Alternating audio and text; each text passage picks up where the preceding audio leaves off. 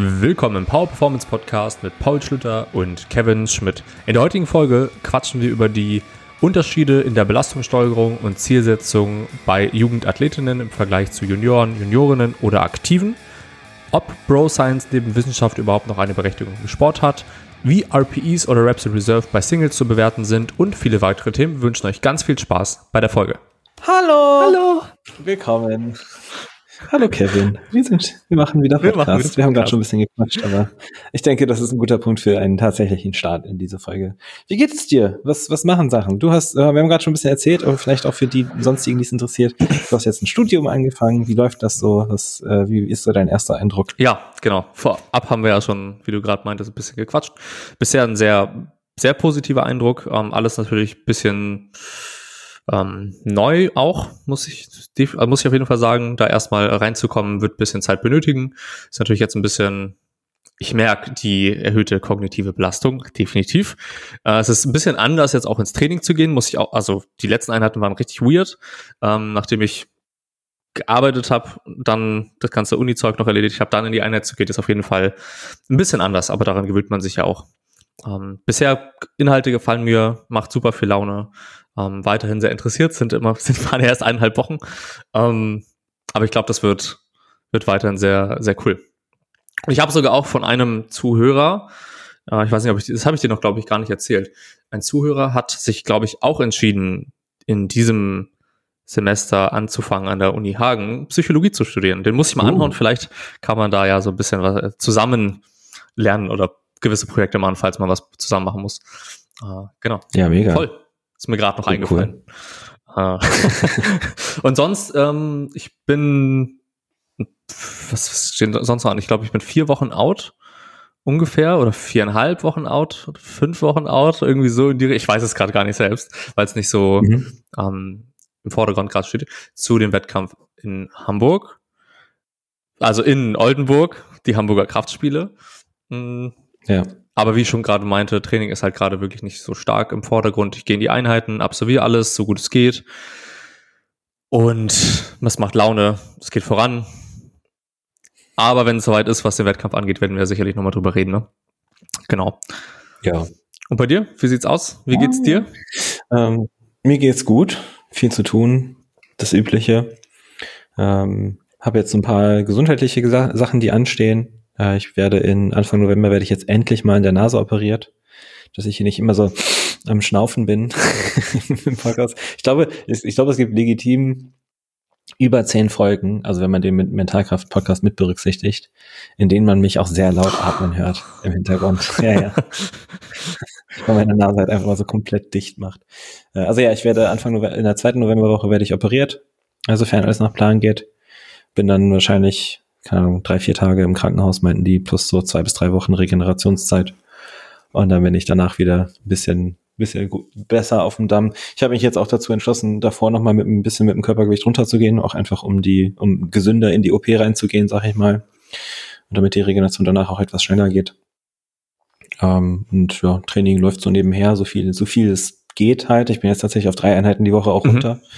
Mehr, mehr packe ich zurzeit einfach nicht. Ähm, aber Arbeit macht jede, jede Menge Spaß, ähm, auch wenn jetzt gerade nicht so viel ansteht, was Wettkämpfe angeht.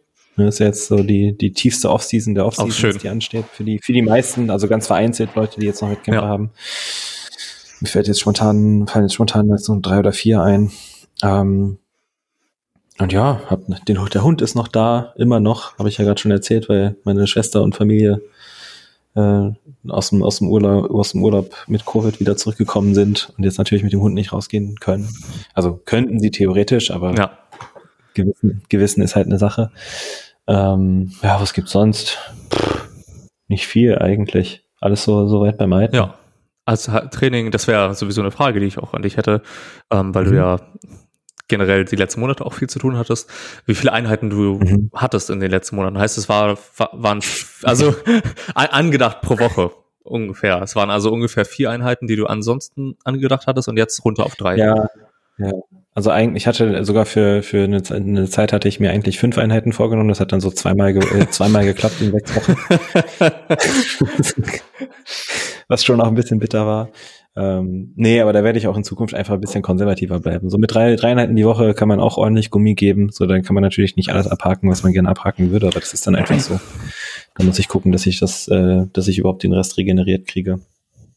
Und äh, ich muss ehrlicherweise auch sagen, dass ich jetzt gerade mit drei Einheiten die Woche viel besser klarkomme, weil ich so, ich gehe regeneriert in die Einheiten, viel regenerierter in die Einheiten rein, ich kann ordentlich Gummi geben. Heben läuft äh, trotz Gewichtsverlust richtig, richtig gut. Da, aber das ist irgendwie immer so. Ähm, die Diskussion hatte ich neulich mit, oder nicht, nicht Diskussion, aber den Austausch hatte ich auch mit einem Athleten vor einiger Zeit, der auch äh, aufgebaut, viel aufgebaut hatte in den letzten, im, im letzten Jahr ähm, wo wir auch gemerkt haben, dass seine Hebeleistung hinten raus tatsächlich wieder ein bisschen schlechter geworden mhm. war, weil halt einfach die Hebel sich so stark verändert hatten. Also das äh, ist jetzt wieder ein bisschen angenehmer. Ähm, und sonst gucke ich halt einfach, dass ich die, die Leistung so halten kann jetzt erstmal. Ja. Ne? Ähm, aber Training macht schon wirklich hart viel Bock aktuell. Das einzige, das einzige Problem ist, haben wir jetzt so, so Luxusprobleme. Ne? Ja. Ich hatte mein, meine, meine Karre hatte ich mit ähm, Sitzheizung äh, bestellt, die quasi nach, die eingebaut werden sollte, als, als es geliefert wurde. Wurde aber nicht gemacht. Und dann habe ich halt jetzt gesagt so, ey, ich will schon auch meine Sitzheizung haben, für die ich Geld zahle, jeden Monat. Und jetzt habe ich halt einen Leihwagen bekommen und es ist halt ein, ein Schalter. Und ich bin halt seit irgendwie zwei Jahren kein Leihwagen mehr gefahren. Anders was schon auch dann ein Abenteuer war, direkt, weißt du, das, weil das, das Autohaus auch am Arsch der Welt ist, ja, und dann direkt Auto, Autobahn fahren, also erst Landstraße, dann Autobahn fahren, dann Stadtverkehr mit dem Schalter, wenn man zwei Jahre kein Schalter gefahren ist. Ich bin nicht abgesoffen, oh, tatsächlich, kein einziges Mal. Ähm, es gab die eine oder andere heikle, heikle Anfahrsituation, wo es ein bisschen geruckelt hat. Äh, aber ungelogen, nach einer, nach einer Einheit, in der man seine Beine getötet hat, Ne, wo, wo auch mein, also mein linker Adduktor ist immer noch so ein bisschen anfällig. Das ist so die erste Struktur, die sich meldet. Der war so oft, war eh schon aufgepumpt. Dann noch Kupplung zu treten mit diesem Bein. Ich hatte vergessen, was für ein Luxus es ist, an Automatikwagen zu fahren, wenn man Beine trainiert hat. Das ist so, also es war wirklich gestern gestern Morgen schon auch ein bisschen Folter auf dem Rückweg nach Hause, dann im Stadtverkehr 20, 25 Minuten unterwegs zu sein und mit einem aufgepumpten Adduktor die ganze Zeit Kupplung treten zu müssen, ohne, ohne den Wagen ab, absaufen zu lassen. Glaube ich. Mann, Vor allem bei deinen, ähm, ich, ich nenne sie jetzt mal Constant Beuge, die du da machst, also mhm. ist ekelhaft, oder? Die ja. ja. ja, ähm, da muss ich, da muss ich sagen, die, ähm, also so der, der Gedanke ist ja nicht neu, aber ich bin wieder drauf gestoßen, als ich mal von den ähm, von Pat Prelowski, den den Oxcast, mhm. heißt der Oxcast, ich weiß es gar nicht, gehört hatte mit äh, Simon Gawanda.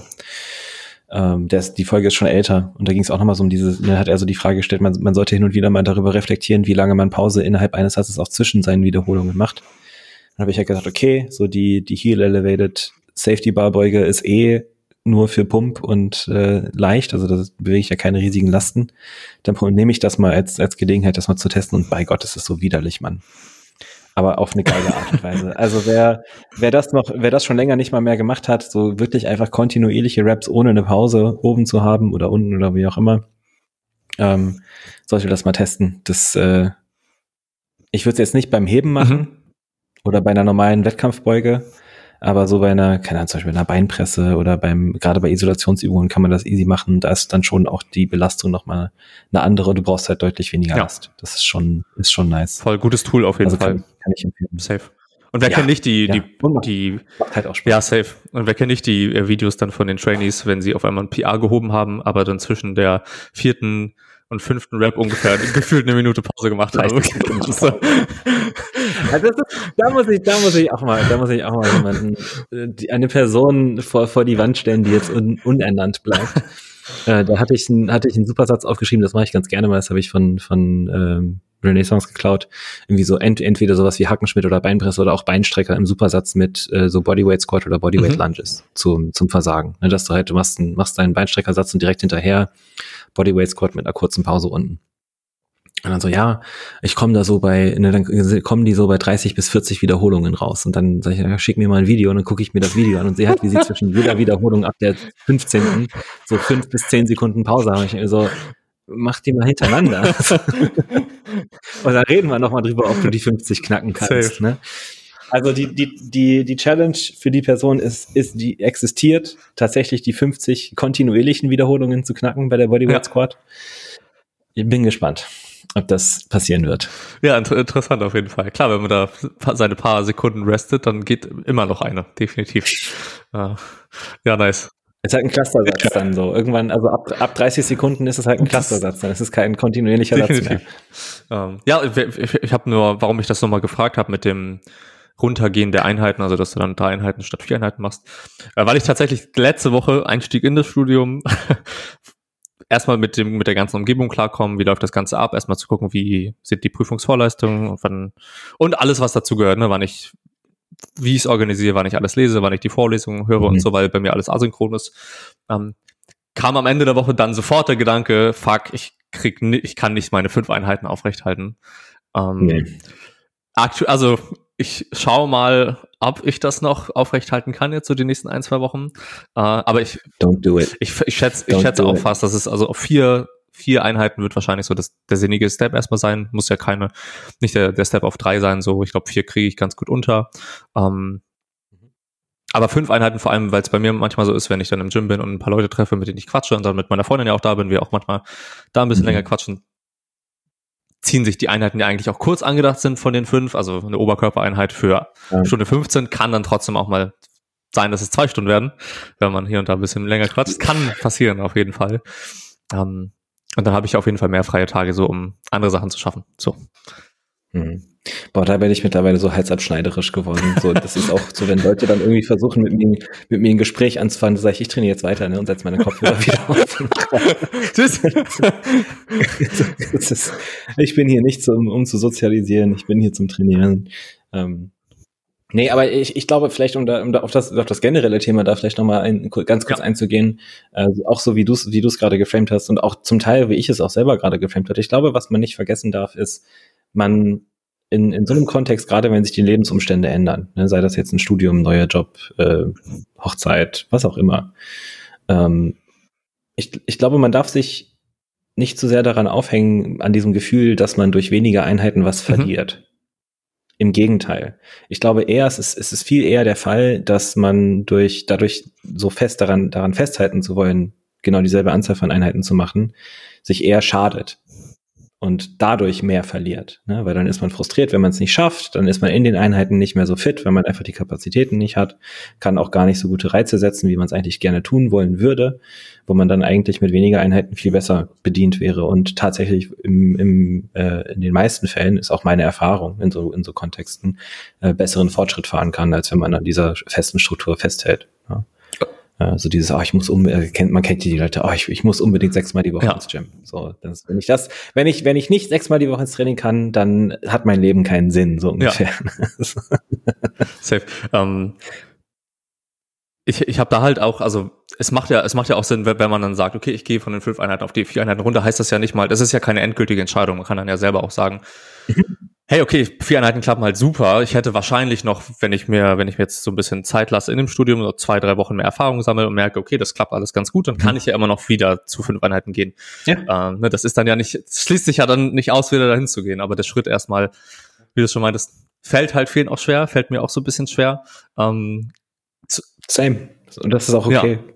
So, das, das gehört dazu. Safe. Und ich habe halt erst so, ich habe halt so gedacht, okay, Vielleicht ist es jetzt äh, gerade einfach der Umstellungsprozess, erstmal mit einem klarzukommen und dann versuche ich diese variable Training konstant zu halten mit den fünf Einheiten, aber es ist halt Bullshit, das muss halt mhm. nicht sein. Ne? Wie ich schon meinte, lieber vier ja. Einheiten vielleicht erstmal vier, gucken, wie das ist und dann auf fünf. Also darauf wird es wahrscheinlich auch hinauf, hinauslaufen. Ähm, zumal ich einfach merke, ich bin super, äh, das haben wir, glaube ich, ich weiß jetzt nicht, ob wir das am Anfang der Folge besprochen haben oder vorher, wie dem auch sei, ähm, kognitiv sehr einfach im Arsch. Ausgelastet. Habe ich, hab ich jetzt, ja. Also vielleicht ein wenig mehr Erholung außerhalb vom Ganzen ist vielleicht auch nicht verkehrt. Wie du schon meintest, wird sich vielleicht auch im Fortschritt äußern, wenn ich nur vier Einheiten mache. Gut. Das äh, Thema damit einmal abzuschließen. Hm, wir haben einige Fragen bekommen.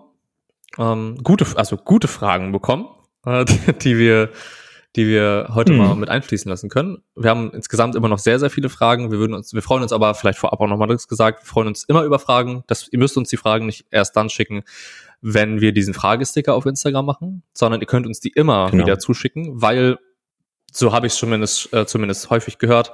In dem Moment, wenn wir den Fragesticker losschicken, viele sagen, ah, ich hatte da noch irgendwie eine Frage, aber weiß gerade nicht mehr, was es war. Und dann ja, kommt die Frage ja, doch nicht ja. durch. Also gerne einfach, wenn ihr die Frage habt, auf Instagram Paul oder mir schicken und dann äh, lassen wir die mit einfließen in die Folgen. Guti. Wollen wir reinstarten in die erste Frage? Yes. Okay, wir haben eine Frage bekommen, die, beziehungsweise sind es eigentlich zwei Fragen. Die Frage ist unterteilt in zwei Parts. Es geht also insgesamt um den Unterschied so von JugendathletInnen im Vergleich zu Junioren, Juniorinnen und Aktiven. Ähm, und die erste Frage ist erstmal so, welche Unterschiede würden wir im, im Hinblick auf die Belastungssteuerung vornehmen? Ähm, bei, also bei Jugend im Vergleich zu Junioren mhm. und Juniorinnen. Ähm, vor allem so im Hinblick auf Maximalbelastungen. Ähm, was, was mhm. sind so deine Gedanken erstmal dazu? Ähm, also ich, ich denke, das auch vielleicht, um das mal generell nicht nur für Powerlifting, sondern auch sportartübergreifend darzustellen, äh, an der Stelle Empfehlung für unsere Folge, die wir mit Elisabeth Oehler mhm. gemacht haben. Ähm, da haben wir auch sehr viel über, über Nachwuchssport gesprochen und auch generell, wie man das, äh, wie man das aufbaut. Äh, ich denke, sonst gibt es auch noch die ähm, Forschungsarbeiten von ich Coté, ich weiß nicht, ob man das so ausspricht oder nicht, ich bin mir gerade nicht mehr ganz sicher. also mit dem E-Accent aigu. Ähm, also da ne, so, so generell scheint es so zu sein, ne, wenn jetzt, wenn wir jetzt nicht nur für die über die Belastungssteuerung sprechen, sondern generell über Nachwuchsentwicklung. Ne, wir haben so die ähm, eine frühe Spezialisierung, wie es, wie sie auch bis heute gang und gäbe ist, ist eigentlich nicht das, was wir anstreben wollen. Sprich, wir wollen in jungem Alter anfangen, dass die Leute erstmal viele verschiedene Sportarten ausprobieren, sich dann irgendwo so bei zwischen drei und fünf Sportarten fangen und dann irgendwann zwischen, ich glaube, 14 und 16 spezialisieren sie sich dann erst auf ein bis zwei Sportarten, die sie fortführen und dann Ende der Teens sich dann auf eine einzelne Sportart festlegen, in der sie dann entsprechend weitermachen. So, ne, das mal so zum generellen, genereller Crashkurs für ähm, HochleistungssportlerInnen Entwicklung, wie wir es im Idealfall verfolgen wollen ja. würden. Punkt ist, das, Punkt ist natürlich, oder Problem ist natürlich, dass viele Sportsysteme auch auf der ganzen Welt verteilt das so nicht hergeben. Also es ist selten der Fall, dass man parallel in verschiedenen Systemen, verschiedenen Vereinen mehrere Sportarten zur Schule äh, nebenher machen kann, indem man dann auch noch entsprechend ja. gut ist. Ähm, dann so langfristige Entwicklungen, im, äh, also was die Belastungssteuerung angeht, über die Altersklassen hinweg. Ähm, ich, ich meine, da bleibe ich einfach dabei, was, was wir auch schon mal hatten, ist so dieses, je jünger die Leute sind, desto mehr Hypertrophiearbeit sollten, sollten sie machen. Mit, mit klein dosierter, ähm, sag ich mal, sportartspezifischer Arbeit, sprich, die, die Mainlifts sollten schon mit drin sein. Ja. Halt äh, eher in, auf Hypertrophiebasis, was jetzt so ein Powerlifting bedeuten würde, alles zwischen vier bis acht Wiederholungen, so in dem Bereich würde ich es mal einordnen. Da hat man noch einen ordentlichen äh, Stimulus für die Kraftentwicklung. Das ist ja, also ne, also das, das soll jetzt kein Wink an, oh, so so viele Wiederholungen für Hypertrophie mhm. und so, ne? Das ist einfach nur eine Sache von Belastungssteuerung, auch äh, äh hier äh, Stimulus, Stimulus Fatigue Ratio mäßig, dass man da guckt, okay, mit, mit den Compounds würde ich jetzt nicht irgendwie auf 15 bis 20 Wiederholungen gehen. Ähm, das auch, auch wenn man weiter weg ist von, von Wettkampfsport.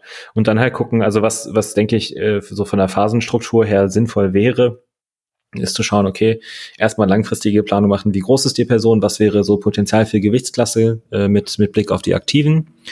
Äh, wie könnte man so einen so einen fünf bis zehn Jahresplan aufstellen und dann gucken, dass man vielleicht zweimal im Jahr höchstens so sechs bis zehn Wochen eine eher kraftorientierte Phase macht, wo man auch mal näher, also wo man auch mal Singles macht und näher ans Versagen geht, äh, was, was die Grundübungen angeht und den Rest des Jahres halt einfach ballern, ballern, ballern. Ne? Und ähm, Technik, Technik, Technik ist so der, das A und O. Also bevor ich anfange bei im, im, im Nachwuchs vor allem, bevor ich anfange, da an Maximalbelastungen zu gehen, muss ich erstmal gucken, dass die Leute, würde, ich würde so sagen, Faustregel, circa zwei Jahre technisch äh, technische Grundarbeit leisten. Wenn die Technik sitzt und sie in der Technik auch, also in den Bewegungen auch ein Gefühl für Abweichungen und Varianz haben und die entsprechend korrigieren können, dann kann ich anfangen, maximal zu belasten. Bevor das der Fall ist, würde ich das eigentlich eher nicht machen. Ähm, zwischen Junioren und Juniorinnen und Aktiven gibt es dann eigentlich nicht mehr so viel Unterschied, ehrlicherweise. Also da ist dann auch bei, bei Juniore, bei Junior, JuniorInnen muss man halt ein bisschen langfristiger denken. Erstmal, dass viele, beziehungsweise so von, das ist dann eher eine Kommunikationssache, weil viele wollen ja dann schon in dem Alter eine DM-Titel holen und äh, so gut sein, wie sie nur, nur können, weil sobald sie einen Job haben, ist ja der Sport eh vorbei, so ungefähr. Ähm, und da halt einfach als, äh, als, als, als Coach herzugehen und dafür zu sorgen, dass auch diese langfristige Sicht bestehen bleibt und dass man nicht eben nur jetzt trainiert für die DM, die in einem halben Jahr ansteht, sondern auch für die nächsten drei Jahre und darüber hinaus vielleicht auch hin und wieder mal so reinstreut, ja, Sport kann auch generell eine positive Wirkung auf deine generelle Lebensqualität haben. Es geht nicht nur um Leistung. Ähm, ja. Ähm, und ich denke, da kann man schon auch von, der, von den Belastungen her äh, relativ frequent an Maximalbelastungen gehen. Halt muss man gucken, wie man das mit dem, wie man das managt, aber auch ähm, kommt drauf an, wie häufig man Wettkämpfe macht. Meine Empfehlung ist immer zwei, zwei Wettkämpfe im Jahr, auf die man sich richtig vorbereitet, ist eigentlich das Maximum, eher einer. Andere Wettkämpfe sollten vor allem aus dem Training heraus stattfinden und Erfahrung sammeln, Erfahrung sammeln, Erfahrung sammeln. Ähm, genau. Ähm, das würde ich erstmal so stehen lassen, dann würde ich danach noch was zur, zur Zielsetzung sagen. Ja. Aber was, was sind deine Gedanken? Ja, du dazu? meintest ja, ich, ich bin da, bin da sehr bei dir. Ich würde da noch mal ein bisschen ähm, auch auf das, auf die Frage so ein bisschen näher eingehen im Hinblick darauf, dass, also wenn wir jetzt sagen, Leute kommen zu uns ins Coaching oder steigen in den Powerlifting-Sport ein, dann sind das also JugendathletInnen, sind dann ja meistens so, würde ich sagen, in der Range 14, 16, schätze ich jetzt einfach mal, ist wahrscheinlich so das gängigste. Ähm, Hatte ich halt noch gar okay. nicht. Ja, ja, ich, ich eben, ich, ich selber auch nicht, aber ich merke das in unserem Verein, so Leute, die jetzt in ja. den Sport eintauchen, meistens so um die 15 rum, ähm, mhm. haben wir da jetzt so eine, eine kleine Gruppe, die sich da gebildet hat, die in den Sport kommen. Ähm, und ich, ich würde da auf jeden Fall immer so, ich finde die Unterscheidung erstmal wichtig, besteht überhaupt ein sportlicher Background oder nicht? Äh, wenn überhaupt kein sportlicher Background besteht, also je weniger Erfahrung generell mit dem, mit überhaupt Sportarten bestehen, umso unspezifischer würde ich auf jeden Fall am Anfang sein. Also wenn sowieso schon sehr viel sportliche Erfahrung besteht in anderen Sportarten und vielleicht auch im Kraftsport. Also man will jetzt, man hat schon drei, vier Jahre Kraftsport gemacht und geht jetzt so in die Richtung, okay, Powerlifting gibt's ja. Klingt irgendwie interessant. Äh, wie, wie ne, kommt man da irgendwie drauf? Ähm, dann würde ich sagen, werden die Unterschiede, wie ich zumindest das Training planen würde, zwischen Junior, Junioren, Juniorinnen, Aktiven, äh, nähern sich mehr an. Also es gibt da nicht so größere Unterschiede. Ähm, aber ich bin trotzdem beide, dass ich trotz, dass ich so was Maximalbelastung angeht, würde ich einfach sehr ähm, würde ich nicht so in den Vordergrund rücken, da so oft ranzugehen. Also wenn wir jetzt mal wettkampftechnisch auch quatschen, du meintest also ein bis zweimal ein Wettkampf im Jahr ist ungefähr ein gute, guter Richtwert. Auf den man sich richtig vorbereitet. Genau. Also man kann, man kann durchaus mehr Wettkämpfe machen, ja. aber die würde ich dann halt auch mit entsprechender angepasster Zielsetzung einfach aus dem Training raus halt für Erfahrung ja. machen, statt für Voll, Leistung. Bin ich ganz bei dir. Äh, heißt aber, du bist auch nicht abgeneigt, abgeschreckt manche sind das ja vielleicht, den Athleten, die Athletinnen in dem Alter dann auch auf einen Wettkampf zu schicken und die da ausmaxen zu lassen? So mal die Frage an dich. Ja, also easy, ein, einmal im Jahr bestimmt. Ja. So zweites Mal im Jahr müsste man halt schauen. Kommt halt drauf, kommt halt generell drauf an, wie belastbar die Person ist und was so der, der weitere Plan ist. Aber ich denke, ne, ich, ich glaube, das darf man, also du hast ja auch gerade gesagt, du würdest, je, je jünger die sind oder je unerfahrener die sind in ihrer sportlichen Laufbahn, desto unspezifischer würdest du arbeiten. Man darf ja bei dieser ganzen äh, Spezifitätsdiskussion auch nicht vergessen, dass auch maximale Anstrengung, Anstrengung ein spezifischer Anteil von Wettkampfleistung ist im Powerlifting. So. Ähm, aber es gibt natürlich auch andere Wege, wie man diese Spezifität im Training äh, zum Beispiel generieren kann, die eben nicht super übungsspezifisch ja. ist. Ja. Ähm, also da gibt's schon, gibt's ja schon Differenzierungen, mit denen man arbeiten kann. Definitiv. Um, ähm, genau, also das, das so zu, zu, zu dem Thema. Also es war halt nochmal so, der, die Frage war vor allem unter dem Gesichtspunkt nochmal zu sehen, ähm, bei jüngeren Leuten, also JugendathletInnen, sind die passiven Strukturen vielleicht noch nicht so voll entwickelt, äh, ob es da vielleicht mhm. diesbezüglich, ähm, ob wir uns Gedanken machen würden, eben wie, wie frequent, wie sie Maximalbelastung aussetzen. Und es war jetzt ja so, mhm. dass wir, dass wir gesagt haben, dass es auch einfach in dem, zu dem Zeitpunkt der Trainingslaufbahn einfach auch nicht so wichtig ist, unbedingt Maximalbelastung unbedingt vorzunehmen, würde ich jetzt auch einfach mal sagen. Also für die Entwicklung ja. der ersten Jahre ist es einfach generell nicht so unbedingt nötig äh, hohe, hohe, hohe Lasten zu fahren. Ähm, genau, das können wir damit, glaube ich, so, so abschließen, die Frage. Ja. Dann kommen wir noch. Ich glaube, es wird halt, Entschuldigung. sorry, dass ich das noch unterbreche, aber ich glaube, es wird halt spannend, weil die, ähm, der letzte Stand, sofern ich mich erinnere, da gab es ja bei, auch bei Stronger by Science mal den, den Artikel drüber, oder ich glaube, es war in der Mass sogar über so Peak Age im Powerlifting. Also quasi wie, wie alt die Leute circa sind, wenn sie so ihre Höchstleistung, ihr, ihr höchstes Leistungsniveau erreichen. Und das war ja erst in den 30ern so, ne? Ich glaube, bei, bei, bei Frauen sogar noch später. Ich habe da irgendwie 38 im Kopf. Bei Männern irgendwas so Ende 20er, Mitte 30er. Das heißt, wenn man, äh, das, das muss man sich ja auch erstmal überlegen, so, das heißt, ein 16-Jähriger ist halt insgesamt in seiner Lebenszeit bei ungefähr der Hälfte der Zeit, die er noch an Trainingszeit vor sich hat, bevor er womöglich erst seine Peak ja. erreicht. Das ist viel Zeit.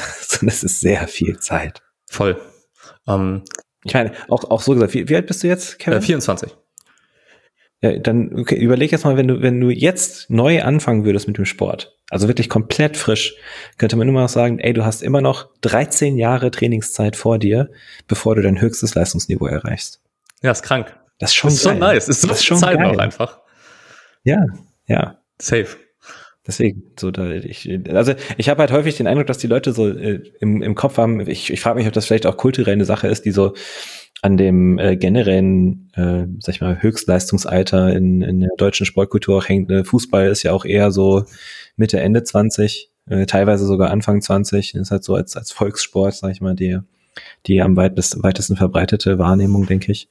Ähm, dass das den Leuten gar nicht so bewusst ist, dass Powerlifting schon eine Sportart ist, in der man im höheren Alter noch wirklich richtig gut, wenn nicht sogar noch besser sein kann als in, in jungem Alter, weil es halt einfach Zeit braucht. Ja, das ist so der Punkt. Voll. Und viele haben ja so ähm, das ist ja das, worauf du, worauf du auch hinaus willst und was du auch gerade gesagt hast. Viele haben ja so im Kopf, äh, wenn, wenn ich früh an der Spitze bin, werde ich dann auch später an der Spitze sein, so ein bisschen. Das ist so das Mindset, finde ich mhm. zumindest, was viele mhm. an den Tag legen.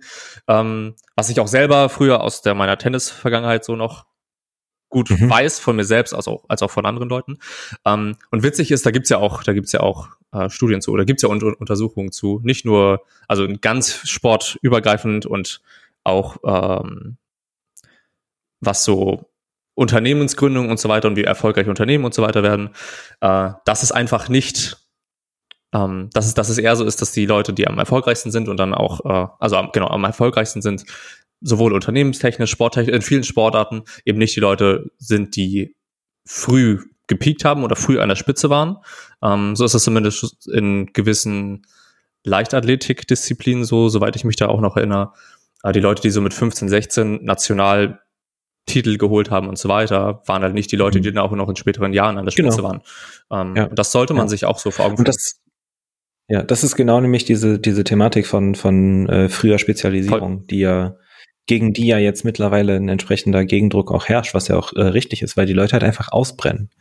Und das ist so dieses, ähm, das ist auch in, in, in jeder, vor allem im Verbandssport in Deutschland ein Thema, ähm, dass das, äh, die, die ähm, Belohnungen, die es dafür gibt, Leute früh zu spezialisieren, sind halt einfach zu groß. Es kann, so dass das System gibt das nicht her. Wenn halt die Leute oder wenn die Landesverbände, und das, das ist in vielen Sportarten so, dafür belohnt werden, also tatsächlich Geld dafür bekommen, wenn ihre NachwuchsathletInnen auf internationalen Meisterschaften starten und entsprechend platzieren, dann ist das natürlich ein riesiger Anreiz, die auch schon in frühem Alter auf eine Höchstleistung zu dreschen. Was dann häufig eben zur Konsequenz hat, dass die Leute früher ausbrennen und aus dem Sport rausgehen. Ja. Ähm, weil man darf ja, was man ja auch nicht vergessen darf, in dem Kontext ist, es gibt ja nicht nur eine körperliche Höchstleistung, die man erreichen muss, sondern eben auch eine mentale Höchstleistung, die man erreichen muss. Wenn ich halt meinen Körper in jungem Alter schon so hoch prügele und äh, dann ein entsprechender Erwartungsdruck auch auf mir liegt, wo wir gleich auch zu den Zielen kommen, ähm, dann steigt die Wahrscheinlichkeit, dass ich, äh, dann steigt die Wahrscheinlichkeit von Burnout und Dropout im Sport. Und wenn das so die einzige Identität ist, die du dann auch hast, ne? dass ich bin der, ich habe nur meine Anerkennung durch diesen Sport äh, und wenn da mal ein paar Rückschläge auch ja. erleiden und damit nicht gut umgegangen wird, ist ja. halt nicht so geil. Ja. Ähm, also das, ne, da, da würde ich dann einsteigen, was so die, die ja. Zielsetzung genau. ähm, bei, bei Wettkämpfen angeht. Ähm, da ist es recht stumpf. Nachwuchs und ich finde auch im Juniorenbereich äh, immer noch relevant Lernziele, Lernziele, Lernziele. Ne, was kannst du für deine Entwicklung aus diesem Wettkampf mitnehmen? Und das hört da ja nicht mal mehr auf. Auch bei den Aktiven geht das, äh, geht das so weiter. Ne, was sind so die, weil, wie gesagt, es ist eine unheimlich langlebige Sportart. Wir sind nicht im, im, im Touren ne, wo, oder, oder im Ballett oder so. Ähm, das heißt, wir haben eine, wir haben eine lange Lebenszeit als SportlerInnen im KDK. Das heißt, das, das sollten wir auch entsprechend nutzen und überlegen, okay, was kann ich für mich lernen in diesem Wettkampf, was ich für zukünftige Wettkämpfe und für meine eigene langfristige Entwicklung auch mitnehmen kann. Ähm, das soll nicht heißen, und die Diskussion hatte ich jetzt auch kürzlich bei der Trainerfortbildung beim BDR, das soll jetzt nicht heißen, dass Ergebnisziele irrelevant werden. Mhm. Dass man sagt, ja, was, was dann am Ende für ein Ergebnis rauskommt, ist egal. Das, das überhaupt nicht. Aber es soll vor allem heißen, dass der, der Hauptfokus darauf liegt, dass wir uns die Frage stellen, was können wir aus dieser Erfahrung mitnehmen, das uns bei unserer langfristigen Entwicklung hilft? Das steht im Vordergrund. Das Ergebnis steht im Hintergrund, aber ist trotzdem relevant. Ne? Dann da stellt sich dann nämlich die Frage, was kann ich denn lernen aus diesem Wettkampf, damit ich in Zukunft noch bessere Ergebnisse rausholen kann? Auch weil es geht ja schon um Leistungsoptimierung langfristig. Aber die Leistungsoptimierung, also Leistung wird nicht optimiert, indem man nur an das Endergebnis denkt. Das ist keine Optimierung. Das ist einfach nur eine, eine Ergebnisfokussierung. Das ist, da, da wird nichts, wenn ich einfach immer nur Leistung bringe und alles nur an dem Ergebnis hängt, dann optimiere ich nichts. Auch langfristig nicht dann bleibe ich auf dem Stand, auf dem Standpunkt. Ich muss eigentlich, also das ist das ich, das, ich bin immer da so ein bisschen so ein bisschen frustriert, weil das halt so eine Sache ist, die ich immer wieder versuche auch bei anderen TrainerInnen in die Köpfe zu prügeln. Ich, ich muss mir bei jeder Leistungssituation davor und danach die Frage stellen, was kann ich daraus lernen, was habe ich daraus gelernt und wie kann ich das in Zukunft konkret umsetzen? Wenn ich jetzt sage, okay, ich will beim ich will beim nächsten Wettkampf weniger nervös sein. Okay, erstmal würde ich hergehen und sagen, okay, was willst du denn stattdessen sein? Was willst du denn statt sein, statt weniger nervös? Ne, willst du vielleicht ruhiger sein? Willst du vielleicht glücklicher sein? Willst du äh, auf, äh, willst du irgendwie aktivierter sein oder willst du äh, aufgeregt statt nervös sein? Ne, was ist denn das tatsächliche Ziel, was dahinter steckt? Und wie genau willst du das umsetzen? Das ist einfach nur so zu sagen und zu sagen, ja, ich will das machen. Äh, toll, so, okay, du hast erkannt, was, was ungefähr die Richtung ist, aber wie kommst du denn dahin? Ich kann auch sagen, ja, ich, ich, ich will Mount Everest besteigen. So, okay. Geil. Keine Ahnung wie, aber ja, ist schon, ist schon so was, was ich gerne generell mal machen würde. Wäre cool, ja. So. Ich würde gnadenlos verrecken, aber das ist. ähm, und das, das ist, es ist, es ist halt un, ich, ich bin einfach immer wieder überrascht, wie unheimlich schwer das ist, in die Köpfe der Leute reinzukriegen, die auch AthletInnen über eine lange Zeit und auch aus dem Nachwuchs heraus begleiten, die so fokussiert sind auf diesen Ergebnissen, die am Ende des Tages dastehen, statt sich mal die Frage zu stellen, was passiert denn als Reaktion auf diese Ergebnisse? Wenn ich jetzt ein schlechtes Ergebnis eingefahren habe oder ein, eingebeugt, gedrückt und gehoben habe, was mache ich denn damit? Ist das eine Sache von, ja, scheiße gelaufen oder ja, der hat's einfach nicht drauf? Ne, gibt's ja. auch. So, der, der hat einfach nicht das Zeug dafür. Aber auch diese, auch die mentale Seite davon mal mit reinzunehmen, ist okay, jetzt hat, hat diese Person ein schlechtes Ergebnis abgeliefert wie geht die damit um? Wie können wir vielleicht auch aus diesem Umgang mit der Leistung lernen? Wie kann ich in meiner Rolle als Trainer ähm, aus, aus diesem Umgang lernen? Ne, was, was auch mein Umgang mit der Person angeht. Und das, das sind so reflektive äh, Prozesse, die ich in den absolut seltensten Fällen in irgendeiner Art und Weise integriert sehe. Das heißt jetzt nicht, dass ich mich nach jedem Wettkampf mit meinen, mit meinen einzelnen AthletInnen hinsetzen muss und irgendwie zwei Stunden auswerten muss und Fragebögen und Handlungspläne und sonst was ausarbeiten muss. Das, das nicht, weil die, die tatsächliche Arbeit liegt ja bei denen schon selbst. Aber ich muss zumindest den Weg weisen und sagen können, okay, was nehmen wir daraus mit? So, was, was kannst du, was hat bei diesem Wettkampf gut funktioniert? Was würdest du gerne mitnehmen? Wovon würdest du gerne mehr machen? Was willst du nächstes Mal anders machen? Äh, was willst du vielleicht beim nächsten Mal ausprobieren? Ne, dass man auch mal sagt, okay, vielleicht habe ich jemanden, ich hatte jetzt zum Beispiel einen, ähm, jemanden bei den, bei den Dams, wo man auch gesagt hat, okay, wir probieren, wir probieren das mal aus, wenn wir die und die Sprünge machen bei der Disziplin und gucken einfach, was bei rauskommt. So, wenn es funktioniert, geil, wenn es nicht funktioniert, okay, dann haben wir was gelernt. Ja, und schwupps ist der Ergebnisdruck weg. Ja. Es ist voll so, um Rand, Rand Ende. Und da, damit willst du auch, das hast du jetzt auch schon häufig äh, in deinem Rant erwähnt. Es geht dabei ja überhaupt nicht um irgendwelche Abwertungen von dem, von den Resultaten dann im Endeffekt, was man für Total mhm. liefert. Aber das, äh, weil das ja, das ist ja in dem Sport mit inbegriffen sowieso. Das ist ja auch, und das dafür machen ja viele Leute auch den Sport, dann im Endeffekt äh, ein gewisses Total zu erreichen. Das ist ja oft vielleicht nicht das, worüber man vermehrt reden sollte, wenn es um Zielsetzung geht, meiner Meinung nach vielleicht. Also natürlich Erwartungen, mhm.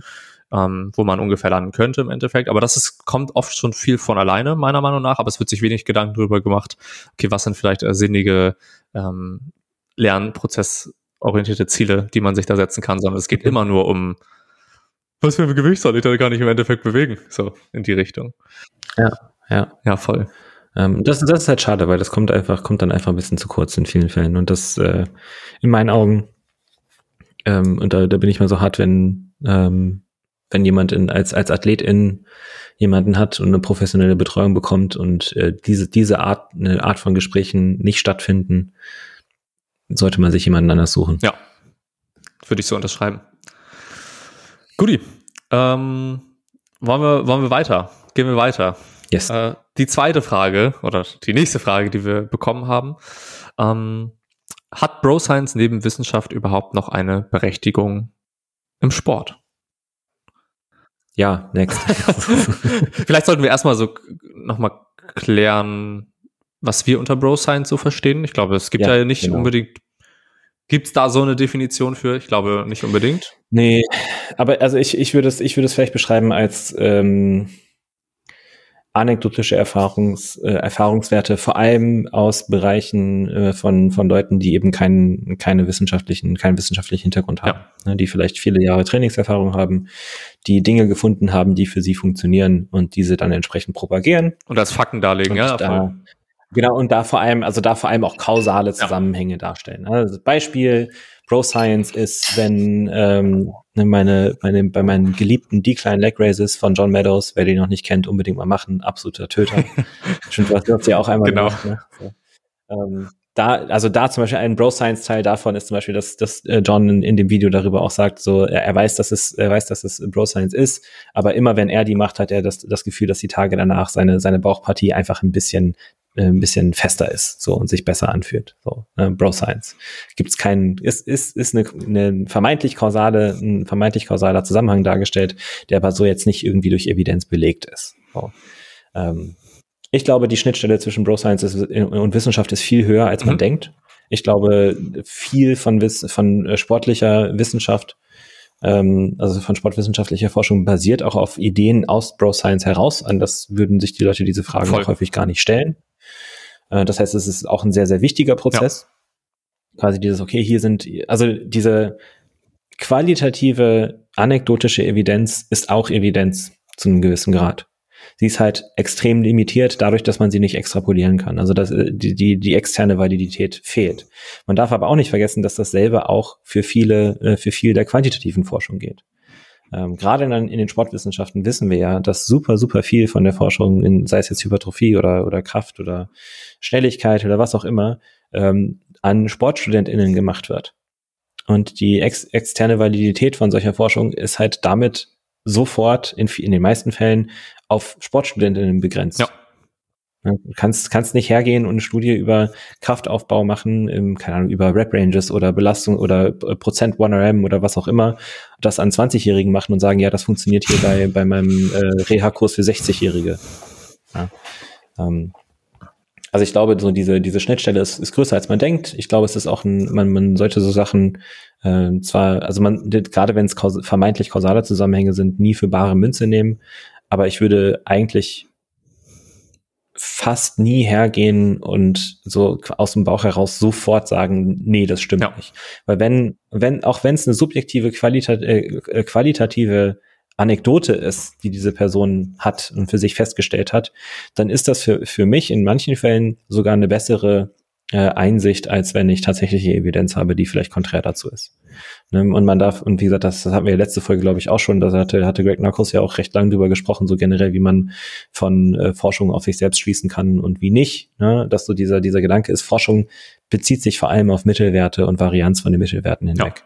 Und ist, wir sind vielfältig, so fertig. Ne? Also die Wahrscheinlichkeit, dass ich genau in jedem Bereich, der im, im Bereich Kraftsport erforscht worden ist, immer in, in, in diesen mittleren Bereich falle, in diese äh, in diesen mittleren, diese mittleren 66,67 Prozent, ist eher gering über viele verschiedene Bereiche hinweg. Ähm, also ich finde schon, dass es ein wichtiger Mechanismus Voll. ist.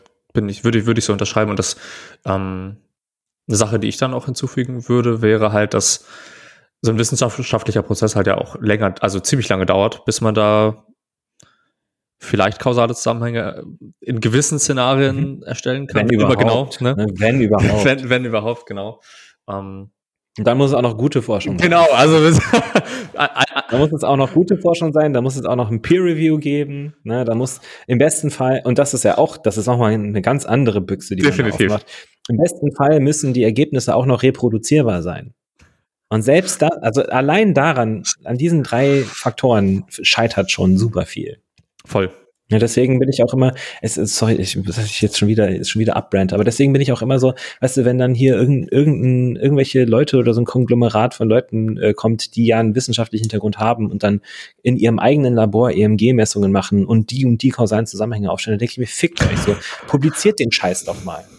So, haut den haut genau das mal durch, durch ein Peer Review durch und investiert die Kohle, das zu publizieren und auch mal im, Wissenschaft, im wissenschaftlichen Kontext auf den Diskussionstext zu legen, zu legen. Ganz anderes Snack. Weil alles, alles, so, weißt du, auf der einen Seite zu, zu meinen, man würde dort wissenschaftliche Forschung machen und, und äh, Korrelation und Kausation, äh, also kausale Zusammenhänge aufdecken können und sich dann, dann aber nicht trauen, das zu publizieren, ist halt schon auch ein sehr eindeutiges Zeichen dass man da nicht so viel Wert drauf ja. legen sollte. Und ist dann ja auch nicht wissenschaftlich. Ich weiß, dass auch das wissenschaftliche System seine Schwierigkeiten ja, hat. Ja, safe. So, das ist ja dann auch nochmal ein Thema. So, das Publizieren kostet auch viel, ein Arsch voll Geld. Das ist auch eine riesige Abzocke, was die Journals da teilweise ja. abziehen. Aber, aber es ist trotzdem, denke ich mir, dann immer wieder so, wenn, wenn ihr euch so sicher in euren Daten seid, dann macht es, dann macht es öffentlich. So, dann mach, veröffentlicht die Daten einfach mal. Lasst mal andere Leute, die vielleicht an der Uni sind, damit rumspielen und gucken, ob die das reproduzieren können. Und dann können wir mal schauen, ob daraus ein Paper wird. Und wenn dann das Paper steht, dann kann man hergehen, sich das Paper anschauen, mit anderen drüber reden und dann warten, bis wir irgendwann mal fünf Jahre später eine Meta-Analyse haben und dann können wir hergehen und sagen, okay, da ist tatsächlich ein kausaler Zusammenhang. Aber von vornherein so, hier EMG-Messung und äh, wenn du jetzt hier in dem Winkel, dann mehr Hypertrophie. So, nein, fick dich. oh, ich, ich, bin es, ich bin es so leid. Ich bin es so leid, diese, diesen Müll. Einfach so, es ist, ach, nee. Ja, du hast es ja gerade beschrieben, wie lange, wie langwierig so ein Prozess sein kann, bis man da auf, äh, auf ein paar Ergebnisse kommt, die auch vielleicht ja. zutreffend sind. Ähm, demnach ist halt auch, sind persönliche Erfahrungen halt einfach auch wichtig, würde ich zumindest meinen, weil das auch ja. zeitlich gut greifbar ist und man hat, man hört Erfahrungen, was gut funktioniert hat. Man muss das natürlich trotzdem kritisch hinterfragen, das so ja nicht. Ne? Man kann ja nicht einfach alles annehmen und dann gibt ja auch viele, ähm, sehr viel gegenseitig, also entgegengesetzte Meinungen zu gewissen Themen und so weiter. Man muss es einfach aufnehmen, hinterfragen, was ja. probieren, ähm, und dann für sich halt das mitnehmen, was für einen relevant ist. Was, was mir in dem Kontext halt so einfällt, ist das ganze Thema mit den, ähm, mit den Partials, weil ich sie ja jetzt auch drin habe im, mhm. äh, in meiner Planung. Ähm, so dass ja früher zu Arnolds Zeiten und so weiter, die ja auch schon viele, viele Partials und so weiter gemacht haben. Ähm, und ja, ich glaube, so Richtung 2016, als ich mich mehr mit ähm, mhm. mit dem Sport so beschäftigt hat, auch was die wissenschaftliche Seite angeht, war es ja so, ja, das ist alles Käsekuchen, das kannst du vergessen, es geht voll, voll Range of Motion, ist das, was, ne, ist mhm. das einzig, einzig wahre. Und da haben, haben Greg Knuckles und äh, Eric Trexler im Stronger by Science ja auch eine Folge zugemacht, ähm, ne, dass ja. es eben dass es jetzt mehr und mehr der wissenschaftliche Konsens so in die Richtung geht, dass es vor allem bei langen Muskellängen, ne, dass das das wichtige, wichtige Part vor allem ist und im Vergleich zu mhm. Full Range of Motion eigentlich gleiche Effekte ungefähr hat, durchschnittlich natürlich gesehen. Ähm, und dass die damals vielleicht gar nicht so falsch lagen mit dem Ganzen. Korrekt. Um ein Beispiel dazu nennen. Ja. Ähm, Guti. Dann zur nächsten Frage. Genau. Äh, wie die RPEs beziehungsweise Reps in Reserve bewer bewerten bei Singles. Äh, da wurde noch hinzugefügt, es ist einfach immer schwer. ich kann es nicht bewerten. Äh, was sind da erstmal so deine Gedanken zu? Ja, ich, also A, muss man lernen. Mhm. Das kann man auch lernen. Ich glaube, ich glaube, für viele ist das halt einfach schwer greifbar. Ähm, wenn das wirklich eine Sache ist, womit man sich konkret sehr schwer tut ähm, und, und sich halt super unsicher ist, wie das geht, wenn man jetzt nicht gerade in einer Wettkampfvorbereitung steckt, aber eine ganz gute Methode, das zu machen, ist halt zum Beispiel mal einen, ähm, einen Single zu einer Reps in Surf 3 zu machen und dann entweder in derselben Einheit oder eine Einheit oder eine Woche später in derselben Einheit äh, genau dieselbe Last für einen M-Rap zu machen. So, und wenn du dann bei vier Wiederholungen rauskommst und dann wirklich keine mehr schaffst, und das, das setzt halt auch voraus, dass du wirklich diesen M-Rap machst, bis du die Hantel nicht mehr bewegen kannst, bis sie gegen deinen Willen nach unten mhm. kommt. Ne? Nicht bis du aufhörst, so. Mhm. Unterschied? Sondern du darfst, ja, ja, sehr wichtiger Unterschied. Ähm, und das ist eigentlich ein, ganz- eigentlich ein, ein, ein ganz guter Test, um auch einfach mal zu gucken, wie so die, äh, die eigene Einschätzung steht, wie es um die eigene Einschätzung steht. Äh, gerade, ich meine, du kennst es sicherlich auch, gerade wenn man mal jetzt gerade wieder so in, in, in eine etwas spezifischere Vorbereitung ähm, übergeht und wieder Singles hat, dann dauert es halt auch einfach wieder ein bisschen, bis man so, bis die Einschätzungen auch wieder passen. Aber das, was man da halt auch nicht, äh, auch nicht vergessen darf, ist, auch die Einschätzung von RPEs und Reps in Reserve ähm, darf ungenau sein. Wichtig, ja. Das ist erlaubt. Man stelle sich vor. So. ähm, also das heißt, man darf nicht, also ich glaube, man sollte gar nicht so mit dem, mit dem Ansatz reingehen zu sagen, so ja, ich, ich weiß mit 100%iger Genauigkeit, was, äh, wie sich meine, meine RPE 9 bewegt bei der Beuge. So. Auch das kann variieren. Es kann auch sein, ne, da, da fließen ja auch äh, verschiedene Faktoren mit rein. Wenn man halt einen wirklich sehr objektiven äh, Faktor dafür haben will, dann nimmt man Handelgeschwindigkeit. Ne, Da gibt es verschiedene Sensoren, die gibt es mittlerweile auch Apps, die das einigermaßen gut machen tatsächlich. Ähm, ich weiß, also früher gab es von, von Open Barbell ja, glaube ich, mal kurzfristig auch eine. Dann gab es auch mal wie so ein Barbell-Tracker oder sonst irgendwas. Also gibt es verschiedene. Mittlerweile, denke ich, sind die auch besser als früher. Früher hatte ich mal welche getestet, die waren wirklich trash. äh, da waren auch einfach die Handykameras noch nicht so gut und auch die Erkennungssoftware nicht so gut. Ne? Ähm, aber da gibt es Möglichkeiten, das auch einfach tatsächlich zu objektifizieren, was die Handelgeschwindigkeit angeht. Äh, und von da halt einfach, einfach immer wieder lernen, lernen, lernen, lernen, halt auch darüber reflektieren, okay, wie, wie hat sich, und weg von diesem, ne, also dieser zweite Teil, es ist einfach immer schwer. Es ist scheißegal, wie sich das anfühlt. Es geht darum, wie schnell sich die Hantel bewegt. Es ist mir egal, wie schwer es sich für dich angefühlt hat. Es geht darum, wie schnell sich die Hantel bewegt. Und der, der, die Hantelgeschwindigkeit legt fest, wie viele Wiederholungen du womöglich noch geschafft hättest am Ende. Ähm, es kann durchaus sein, und das ist auch eine Erfahrung, die, die viele machen, dass der, der Unterschied in der subjektiven Wahrnehmung zwischen einem äh, Single at 7, 8, 9, so der, der Unterschied des, wie sich, wie sich das anfühlt, super gering ist. Von der Anstrengung her. Ja, aber der, die tatsächliche Handelgeschwindigkeit ist eine andere. Und das ist, glaube ich, der, der Punkt, wo sich viele aufhängen. Also, ne, so dieses, gibt es gibt's gut, sehr, sehr gutes Video von Mike Teixeira zu, äh, zu äh, das heißt, glaube ich, äh, What People Get Wrong About RPE, irgendwie so, die Richtung, Mhm. ähm, wo er, ich glaube, 20 Minuten auf dieses Thema eingeht, äh, wie man auch ne, mit äh, in, in die Einheiten reingehen sollte, mit was für Erwartungen, was für eine Zielsetzung, was die Lasten angeht und so weiter. Äh, das kann ich empfehlen. Das gibt einem noch mal ein bisschen mehr Kontext für das ganze Thema. Ähm, aber auf jeden Fall weg davon, wie es sich anfühlt. Ist mir egal, wie es sich anfühlt. So, es ist, es ist mir wichtig, wie es sich bewegt. Ja, ist doch Ja. wahr. So, fuck how it feels. Voll.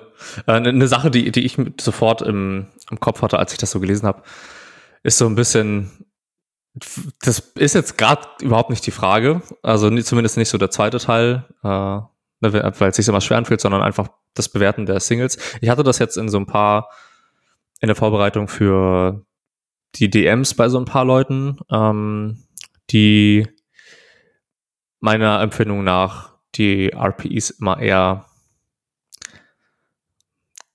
zum, Gu- zugunsten für sich eingeschätzt haben. Also li li- lieber gesagt, Also leichter als sie genau, eigentlich leichter waren. als sie eigentlich waren. Äh, dass das nochmal was ist, was ich so hier mit einwerfen wollte. Ähm, Mhm.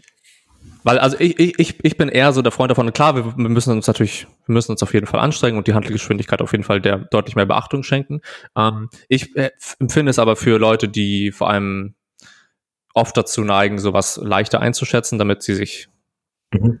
Damit sie vielleicht denken, dass sie mehr heben können, wie auch immer, äh, da auf jeden Fall eher so den, den Ra- Rat zu geben, es lieber schwerer einzuschätzen als andersrum. Äh, klingt vielleicht ein bisschen doof, aber ich finde es immer besser, dann das Schwere eingeschätzt zu haben, lieber auf dem Wettkampf überrascht zu sein, dass es dann auch besser, dass mehr möglich ist, als dann so, dass das als andere, als es, als dann zu merken, dass es auf dem Wettkampf irgendwie nicht mehr viel mehr, viel mehr gab. Ähm, falls das Sinn macht, wie ich das gerade erzählt habe. We- Weißt du, was, weißt du, was ein guter Trick für solche Leute ist? Wenn, wenn die einen Single machen und sagen, ja, ja, das war easy, easy noch zwei im Tank, dann gibst du denen die Woche drauf genau die Last für drei Wiederholungen und dann können die dir mal zeigen, ob da noch zwei Schlechter Tank Tag. waren. Es ist, ist eine Win-Win-Situation für uns als Coaches, weil entweder sie schaffen's und dann kannst du sagen, ah ja, okay, dann war meine Wahrnehmung tatsächlich bisschen, äh, hat tatsächlich nicht ganz gepasst, du kannst viel besser graden, als ich erwartet habe. Oder sie, wie erwartet, versagen halt kläglich. Und dann kannst du sagen, oh well, dachte, äh, so stellt sich raus, dass deine Einschätzung wohl doch nicht ganz so genau ist, wie du gedacht und jetzt, hast. Und jetzt mal wohl ein bisschen konservativer sein. Und lieber jetzt als dann auf dem Wettkampf, ne? Das ist auf jeden Fall auch ja, ja, ja safe. Genau. Also das jetzt, ich würde das jetzt nicht zwei Wochen. aber so, aber so generell, das muss man ja auch nicht nur bei Singles machen, das kann man ja auch bei anderen Sätzen machen, wo man dann so sagt, ah ja, also die, der Fünfer, da waren also noch zu einem Tag. Naja, dann mach das mal nächste Woche für einen Siebener. Dann gucken wir mal. Ja, safe. Ähm, und was man, was man auch nicht vergessen, ich, ich glaube, auch da hatten Data-Driven Strengths, glaube ich, auch einen ganz guten Post drüber zu, zuletzt irgendwann. Irgendwo habe ich einen gesehen, oder warst du das sogar? Ich weiß es nicht mehr. Ähm, aber ne, so wie du es auch gesagt hast, dass quasi Leute dann ihre, ihre RPEs bewusst niedriger einschätzen, mhm. um äh, ihr, ihr E1RM halt künstlich nach oben zu pushen. Ne, das, so, so ging das. Ich glaube, es war von, von Zach oder von war, Josh. War, war von mir. ah, von ja, dir, ja, genau. ja, super. Ja, siehst du, ich sehe dich so von der Kompetenz schon auf demselben Level. siehst du mal. Ähm, ja, und genau das ist, genau das ist halt, ne, so dieses, dieses, das ist halt einfach nur Ego. Und Ego, das merken die Leute bei mir auch sehr schnell, das hat im Training einfach nichts zu tun. Ja. Bei, bei solchen Entscheidungen. Ich will, dass du das Ego hast, als, als geiler Athlet oder als geiler Athletin in diese Einheit reinzugehen und halt das Beste draus zu machen. Aber wenn du anfängst, auf, um, um dein Ego zu besänftigen, irgendwelche Lasten zu wählen, die halt für die Zielsetzung dieser Einheit nicht passend sind, dann ist das eine Rechnung, die, die du dir selber schreibst.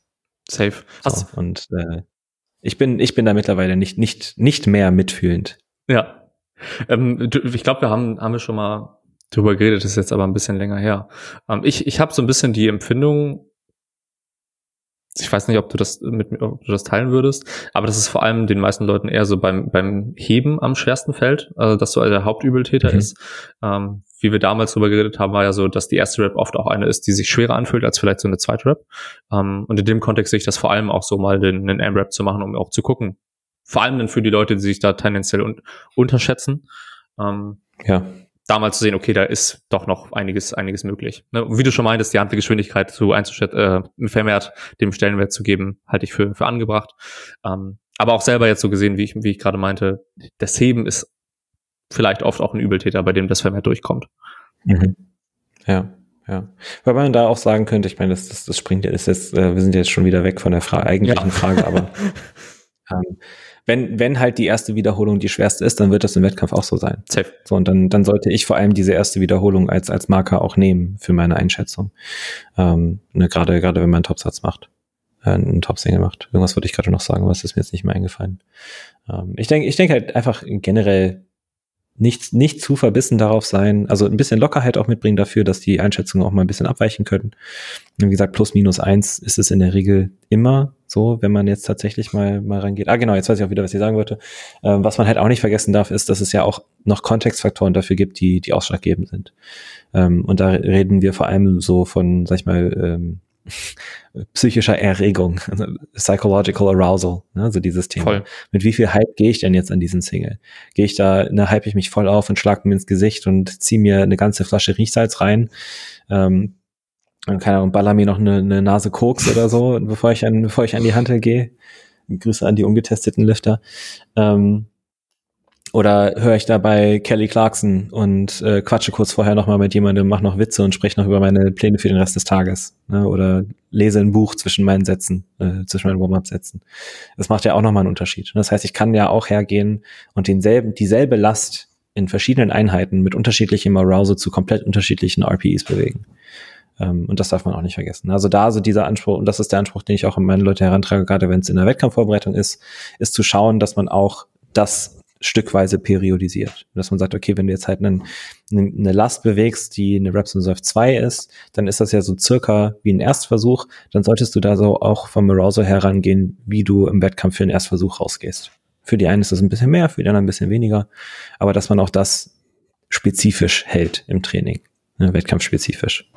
Ähm, das wollte ich noch mit rein. Finde ich, ein, finde ich ein super Punkt. Und das ist auch was, worüber ich mir so die letzten Wochen vermehrt Gedanken gemacht habe. Und da würde ich nochmal fragen, wie, ähm, halte ich, halte ich für sehr, sehr sinnig, das so zu machen, hin zum Wettkampf dann auch, ne, wenn Single zwei Reps in Reserve ansteht, dann auch mit dem, mit dem gleichen, mit der gleichen psychologischen Erregung, falls das, falls man das mhm. hinbekommt, äh, in den, in den Zustand zu kommen, ähm, das dann auch so anzugehen.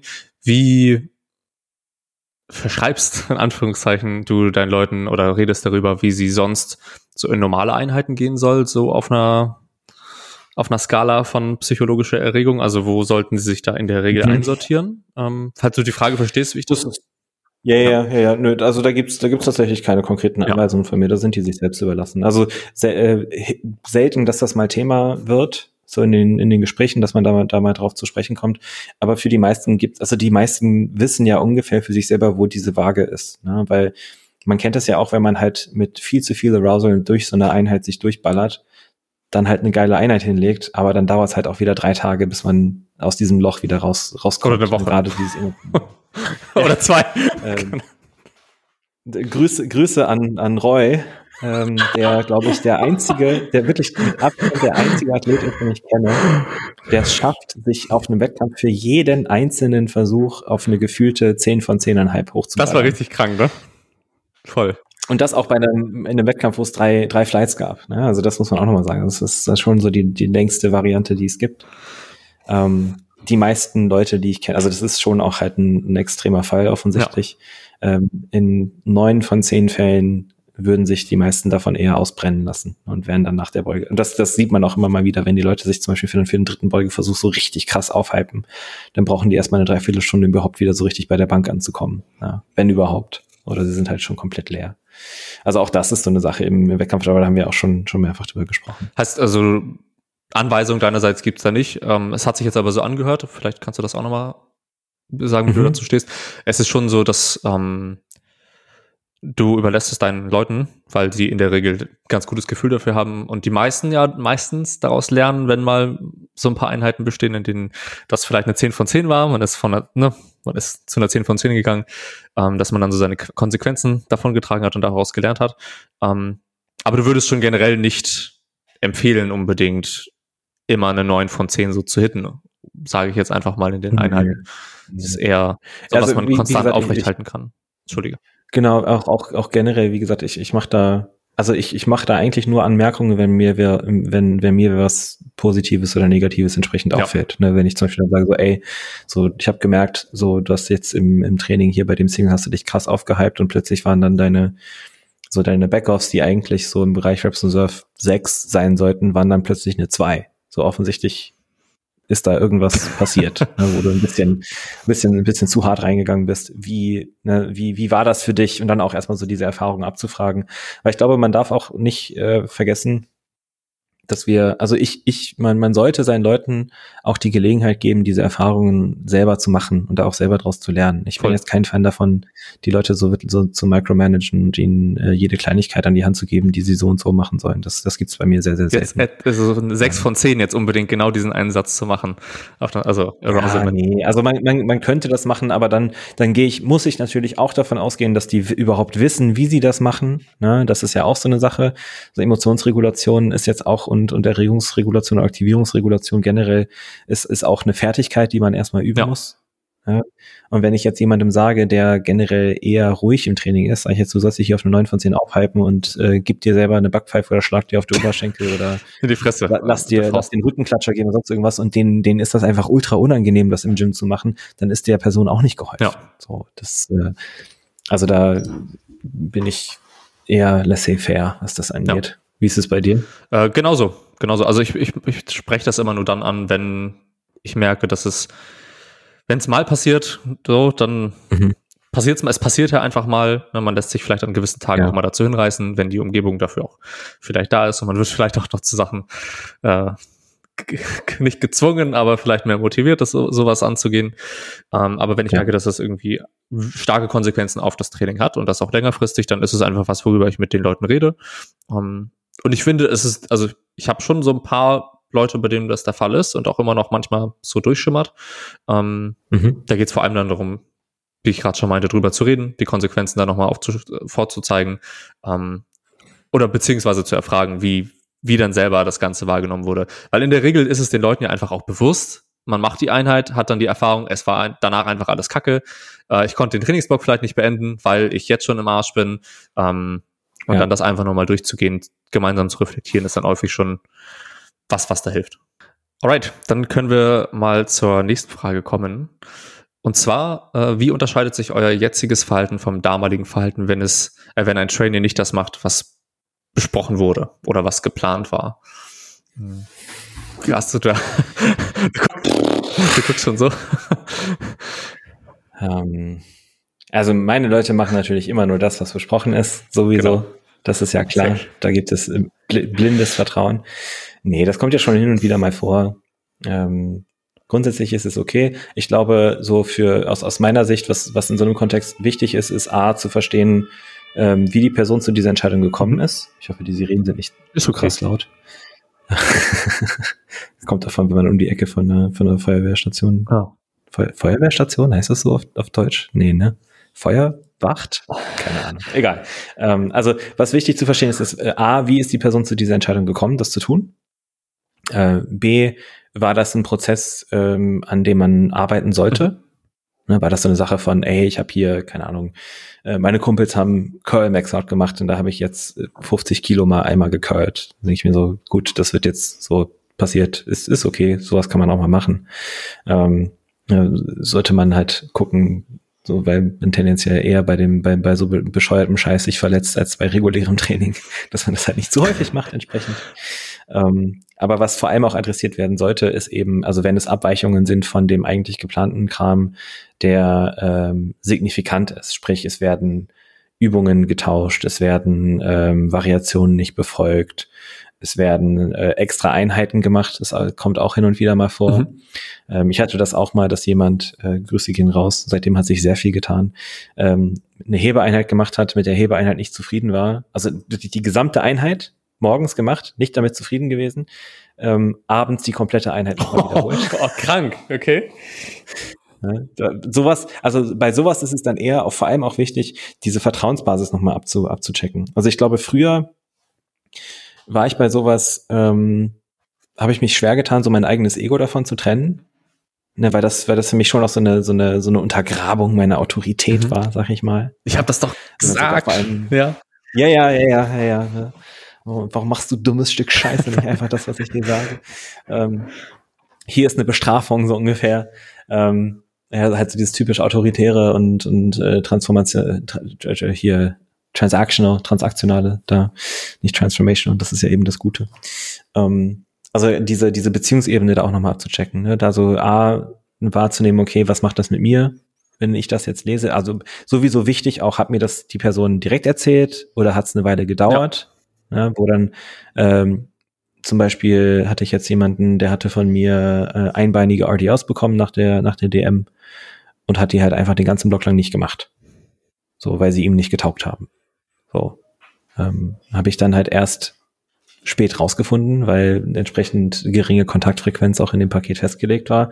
Äh, und da habe ich das, ne, also da geht es dann eher darum anzusprechen, okay, wie kommt es denn, dass du das nicht früher angesprochen hast? So, und, und zwar nicht so vorwurfsvoll im Sinne von so, ey, du hättest mir das sagen sollen, bla bla bla, sondern ich, ich möchte verstehen, was, was ich besser machen kann, dass du dich wohler damit fühlst, mir das zu sagen. Weil ich habe ja schon Interesse daran zu wissen, wenn dir sowas nicht passt. So, und wenn du da keinen Spaß dran hast oder was auch immer die Gründe sein mögen. Ähm, und dieses Interesse möchte ich auch befriedigt haben, weil das ist wichtig für die, für die Beziehung, die wir hier zueinander haben. Äh, also es geht gar nicht so sehr inhaltlich um das, was dann am Ende des Tages gemacht wurde, sondern es geht viel eher auf die, es findet viel, viel mehr auf dieser äh, Beziehungsebene zwischen mir und der Person statt. Äh, und aber, ne, wie gesagt, dieses andere Element ist auch der, oft sind das ja so emotionale Entscheidungen, die im Training getroffen werden. Äh, und da auch nochmal konkreter mit drauf einzugehen, zu sagen, okay, äh, wie können wir dann daran arbeiten, dass du es schaffst, im Training besser mit deinen Emotionen umzugehen? Ne, was sind da so Anlaufstellen? Äh, was kann ich selber in meiner Rolle als Trainer auch machen? Ne, weil irgendwo, ja, ich habe den sportpsychologischen Hintergrund, aber irgendwo ist dann auch die Grenze erreicht, wo eine gewisse äh, Ernsthaftigkeit bei dem Thema präsent ist, wo ich dann sagen muss, okay, ich, ne, wir haben jetzt ein paar Sachen versucht, die haben nicht so gut funktioniert, ich würde dich mal an einen, an einen Kollegen verweisen äh, so die Richtung, äh, wie das ja auch hin und wieder passiert einfach oder ne, wenn ich jetzt, ich kriege ja auch hin und wieder von KollegInnen, AthletInnen geschickt, sag ich mal. Mhm. Ähm, und ähm, da einfach auch die, die Basis abzudecken. Also ich, eine kurz, kurz Antwort ist, früher war ich immer sehr gekränkt und habe dann auch, äh, ähm, sag ich mal, nicht, nicht so gut reagiert, einfach aus meinen eigenen emotionalen, emotionalen Hintergründen heraus. Heutzutage ist es sehr, sehr athletinnen fokussiert und beziehungsfokussiert. Ja, ich, ja? Ich, ich, kann, ich bin da ähm, ähnlich, was das heute, also was das heutige Vorgehen äh, angeht vor allem zu bequatschen, wieso so gehandelt wurde und dann, falls mhm. das auch häufiger auf, aufgetreten ist, ne, das Verhalten nicht nur einmal. Wenn es einmalig ist, dann ist es halt auch vielleicht nicht was, was man so stark äh, bequatschen sollte, aber wenn es irgendwie auch äh, Einfluss hat auf das weitere Vorgehen, äh, dann die Konsequenzen besprechen ähm, und gemeinsam mhm. erarbeiten. Bei mir war es vor allem früher so, dass ich dann nicht so die, dass ich dann einfach nichts gemacht habe eher, so dass ich es einfach angenommen habe, also so, okay, ja, das hast du jetzt gemacht. Mhm. Okay, dann fahren wir jetzt weiter. Also dass eher wenig daraus dass ich für uns, für die Beziehung und für das weitere Vorgehen weniger daraus mitgenommen habe, äh, sondern das einfach hingenommen mhm. habe, es wird jetzt nicht gemacht, okay, okay, dann machst du das jetzt, machen wir es jetzt, machst jetzt einfach weiter, ne? Äh, das war eher so früheres Vorgehen. Ähm, genau, und wie gesagt, jetzt heute eben, wieso wurde so gehandelt, was sind vielleicht Konsequenzen, was können wir daraus lernen, genau. Ja, ich glaube, was, was da noch äh, bei, bei mir auch wichtig ist, also ich habe schon mit der Zeit ähm, fällt es, mittlerweile fällt es mir leichter, da auch mal auf die Kacke zu hauen. Aber nicht insofern, dass ich sage, äh, wie, wie, wie wagst du es, mich zu, äh, mir, mir nicht den nötigen Respekt zu bringen oder was auch immer, ähm, sondern vor allem in Bezug auf die Eigenverantwortung, die meine Leute auch haben. Also am Ende des Tages, du zahlst dir Geld für eine Dienstleistung und äh, wenn du diese Dienstleistung entsprechend wenig effizient nutzt, gelinde gesagt, dann äh, musst du dir halt auch selber mal die Frage stellen, ob das ja noch wirklich so äh, für, für dich passendes Verhalten auch war. Ähm, ganz, ganz viel Eigenverantwortung mittlerweile, wenn die Leute Scheiße bauen. Und dann sage ich so für mich, also so mich juckt es nicht, wenn du jetzt einen random Hebe-Max-Out gemacht hast.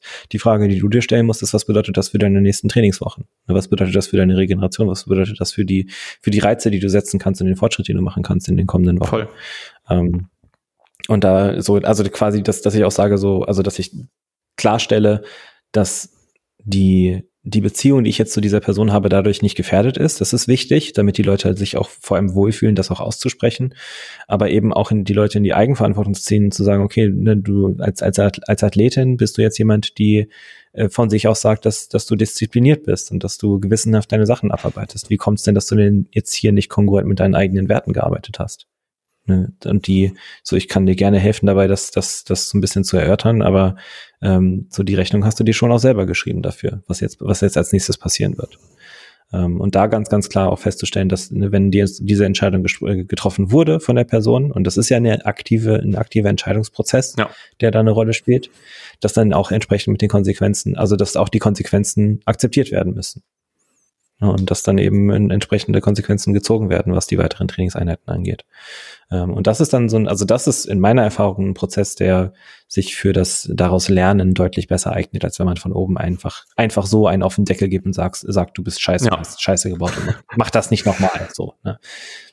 Ja, sondern wirklich zu sagen, ja, du hast die Kacke gebaut, das ist in Ordnung, dass du Kacke gebaut hast, was nimmst du daraus mit? Ja. Wie, wie, wie vergleicht sich das mit dein, mit dem, was du eigentlich von dir selber erwartest? Ja, ich glaube, das sind recht gute abschließende Worte für die, für die Folge. Wir haben noch eine Frage bekommen, sozusagen, oder ja. ein Thema. Mal, mal, wieder, das ist ja immer, immer mal wieder rein, reingeschneit, ne? So häufig schon haben wir Leute bekommen, die versucht haben, uns in diese Richtung zu sticheln. Und jetzt endlich haben wir klein beigegeben. willst, willst, willst, du vielleicht noch mal ein bisschen näher darauf eingehen, was genau gemeint ist? Ja, also es, es gibt ja in Deutschland auch ein paar andere Coaches als uns selbst, Nein. könnte man meinen. Ähm, offensichtlich keine, die nur annähernd so gut sind wie du, Kevin. ähm, also wer noch, wer noch einen guten Coach braucht, meldet sich bei Kevin. Genau. Ähm, nein, aber ähm, ich, ich bin ja eh jemand, so die, diese ganzen, diese ganze Grüppchenbildung und äh, gegenseitiger Neid und Co. ist, das äh, taugt mir nicht so gut. Ich bin eher dafür, dass man sich gegenseitig auch auf, auf Augenhöhe begegnet und voneinander lernt. Entsprechend, also wir hatten ja immer mal wieder äh, Fragen zu Inhalten von, äh, von Hannes, ich weiß, wie, wie heißt das mit Nachnamen? Ich hab's dir in der Spannricht gesagt. Ich, vielleicht Haarhüs. Ich bin mir nicht ja. sicher. Müssen wir ihn nochmal fragen. Ja. Power Hannes auf jeden genau. Fall. Die meisten werden ihn kennen, denke ich. Der ist ja im, gerade im Juniorinnenbereich sehr aktiv, auch mit seinen Athleten äh, und Athletinnen auch sehr erfolgreich dort. Ja. Ähm, und hat ja offensichtlich zumindest so von, zumindest von dem, was, was wir von ihm sehen können, äh, bei einigen Sachen andere Herangehensweisen, äh, was Trainingsplanung vor allem angeht ähm, die spannend sind. Mhm. Ähm, und den, der wird jetzt mal als Gast bei uns dazukommen in den kommenden Wochen. Das heißt, da könnt ihr euch auf eine gute Diskussionsrunde freuen. Ich habe auch, ich habe auch Hannes schon gesagt, es wird eigentlich gar keine Diskussionsrunde, weil wir uns wahrscheinlich in unseren Ansichten viel näher sind, als, als es vermeintlich von außen den Eindruck äh, machen mag, was äh, Spezifität und, und Co. angeht.